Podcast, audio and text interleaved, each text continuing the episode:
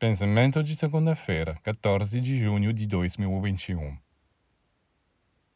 Toda a vegetação da terra, ou seja, também as frutas e vegetais que comemos, está impregnada de forças negativas.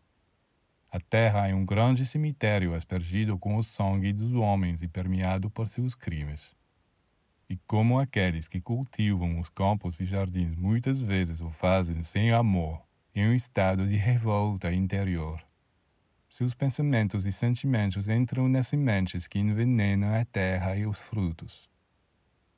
Quão útil será hoje em dia reaprender a arte de cultivar a terra de acordo com as regras iniciáticas. Essas regras, que eram conhecidas e respeitadas em certas civilizações do passado, dizem respeito ao trabalho com energias cósmicas, para que as sementes lançadas no solo capturam essas energias e deem aos frutos da terra o máximo de virtudes nutritivas e curativas.